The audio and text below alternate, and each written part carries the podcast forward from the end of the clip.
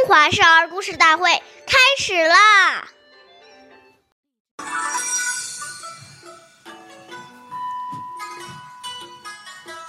亲有疾，药先尝，昼夜侍，不离床。那这段小古文是什么意思呢？父母亲病了，吃的药自己先尝一尝，看看是不是太苦、太烫，并且因日夜侍奉在他们的身边，不能移开一步。岁月易流逝，故事永流传。大家好，我是中华少儿故事大会讲述人张恩惠。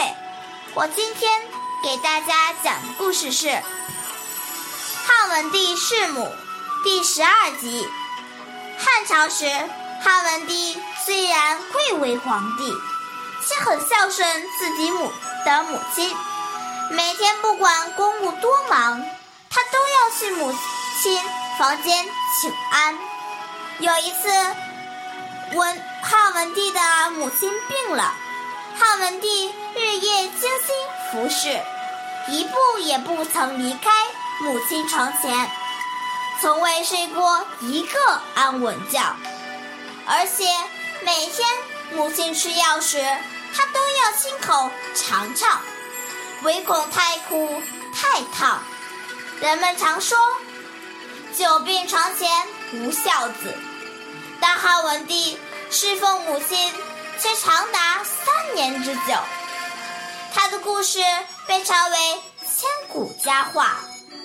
汉文帝重德治，兴礼仪，重注意发展农业，使西汉社会稳定，人丁兴旺，经济得到恢复和发展。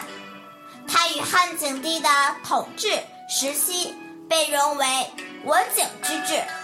下面有请故事大会导师王老师为我们解析这段小故事，掌声有请。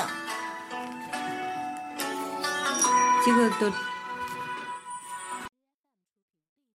好，听众朋友，大家好，我是王老师。下面呢，我们就把这个故事给大家进行一个解读。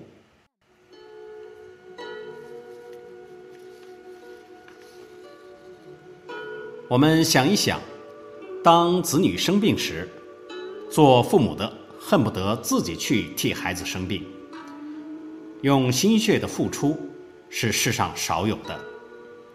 如今父母生病了，最需要自己的子女在身边陪伴、照顾起居，我们岂能因为工作太忙或没有时间，就放弃这种尽孝的机会呢？